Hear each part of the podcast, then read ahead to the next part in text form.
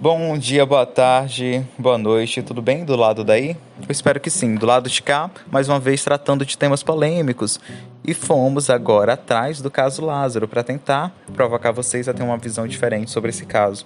Fugir do senso comum do que foi transmitido nas redes sociais e nas emissoras de TV. Esse caso será tratado em dois episódios. Esse primeiro episódio, vamos abordar mais a questão teórica e abordar mais a questão dos critérios de noticiabilidade que ajudaram a esse caso ter a grande repercussão que teve e também para entender o que esteve por trás dos tratamentos das informações que eram veiculadas pelos veículos de comunicação.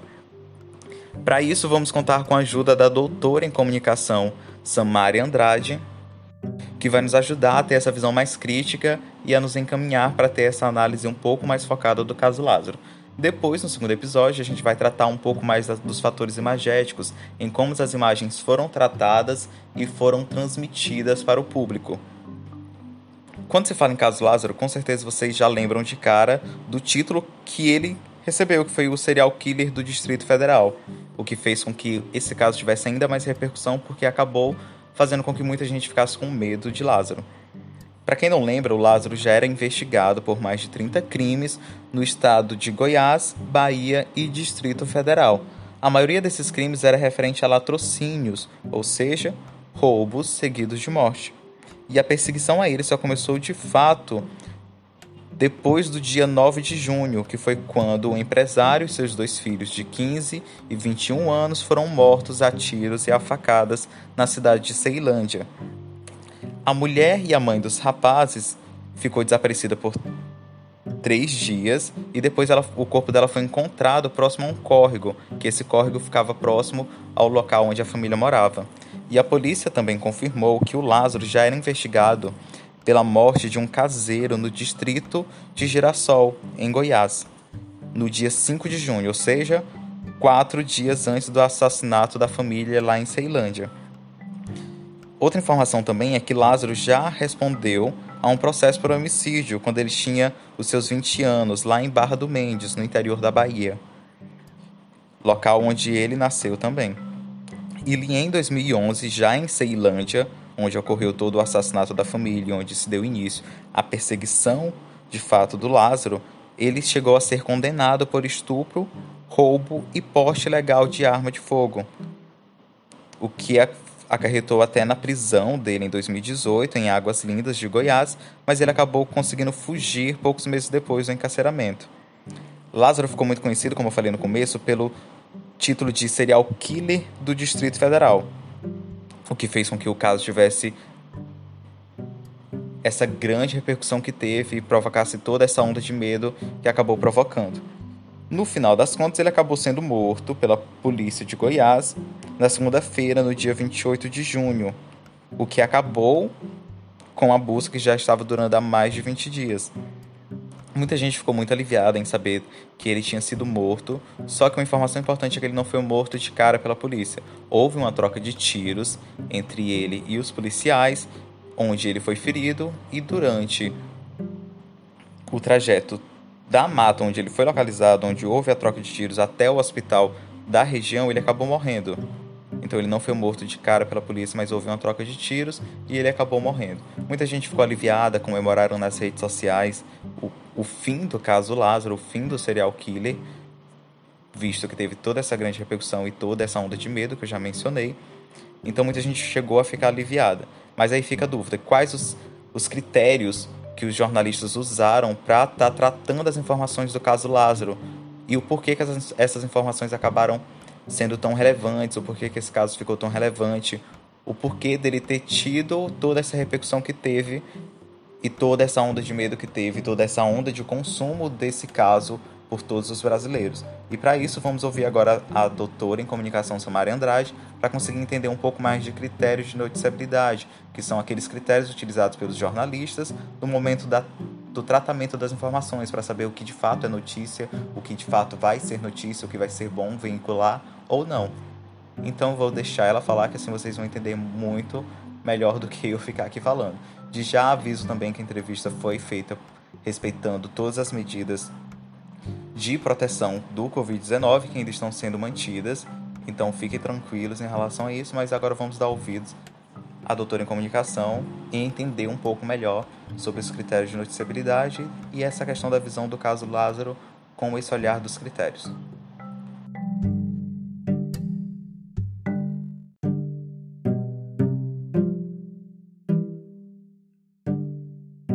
Os valores notícias são determinados atributos que os acontecimentos possuem que tornam fácil com que a gente, enquanto jornalista, identifique com muita facilidade esse acontecimento tem potencial de virar notícia ou esse acontecimento não vira notícia, né?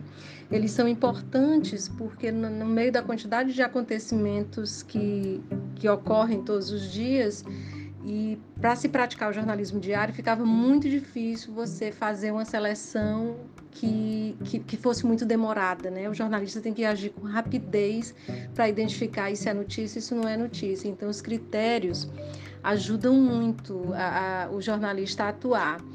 Ao mesmo tempo que eles permitem essa possibilidade do, do jornalismo existir desse modo diário, ele pode também ser um limitador do, da crítica jornalística, de uma atuação jornalística mais crítica, mais profunda, já que as decisões têm que ser assim muito rápidas e segundo critérios muito assim visíveis e determinados.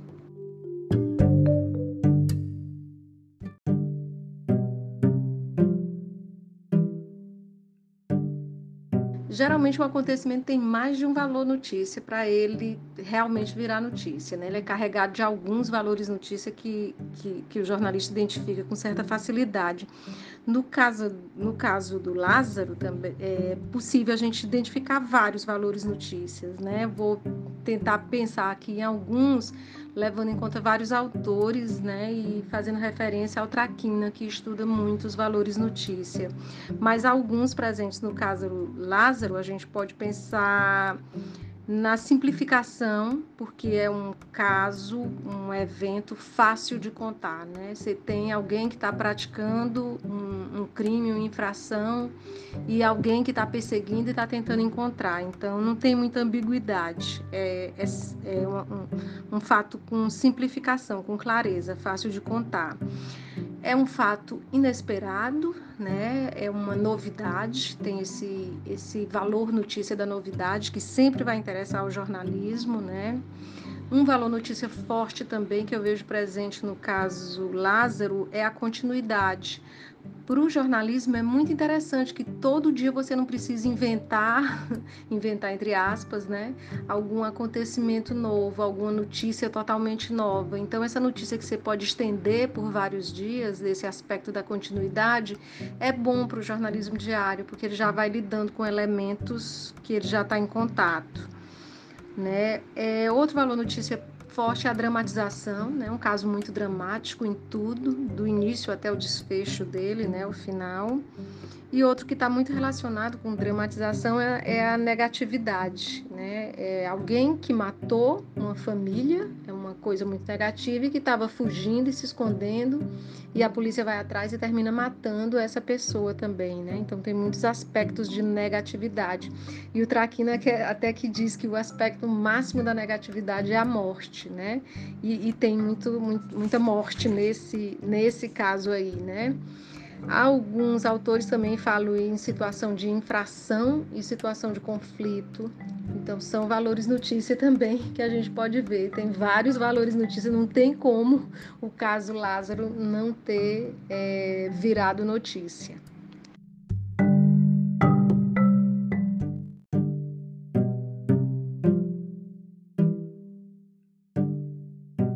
E então, agora que você entendeu ou relembrou que são os critérios de noticiabilidade, para você, quais seriam os, os critérios que estavam por trás de todo o tratamento das informações que eram vinculadas, ou qual era o principal que estava sendo utilizado no momento de filtrar as informações do caso Lázaro, as informações que iam ser transmitidas pelas grandes emissoras ou nas redes sociais?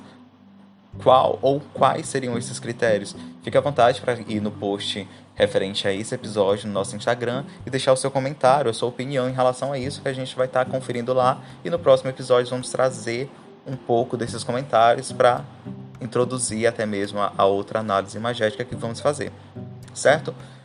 Fique à vontade para comentar, estamos esperando o seu feedback. Esperamos que, que tenhamos conseguido provocar esse olhar diferente e esse olhar voltado para os critérios de noticiabilidade, que é como se fossem os bastidores daquela informação que estava sendo veiculada e, e os bastidores do caso Lázaro.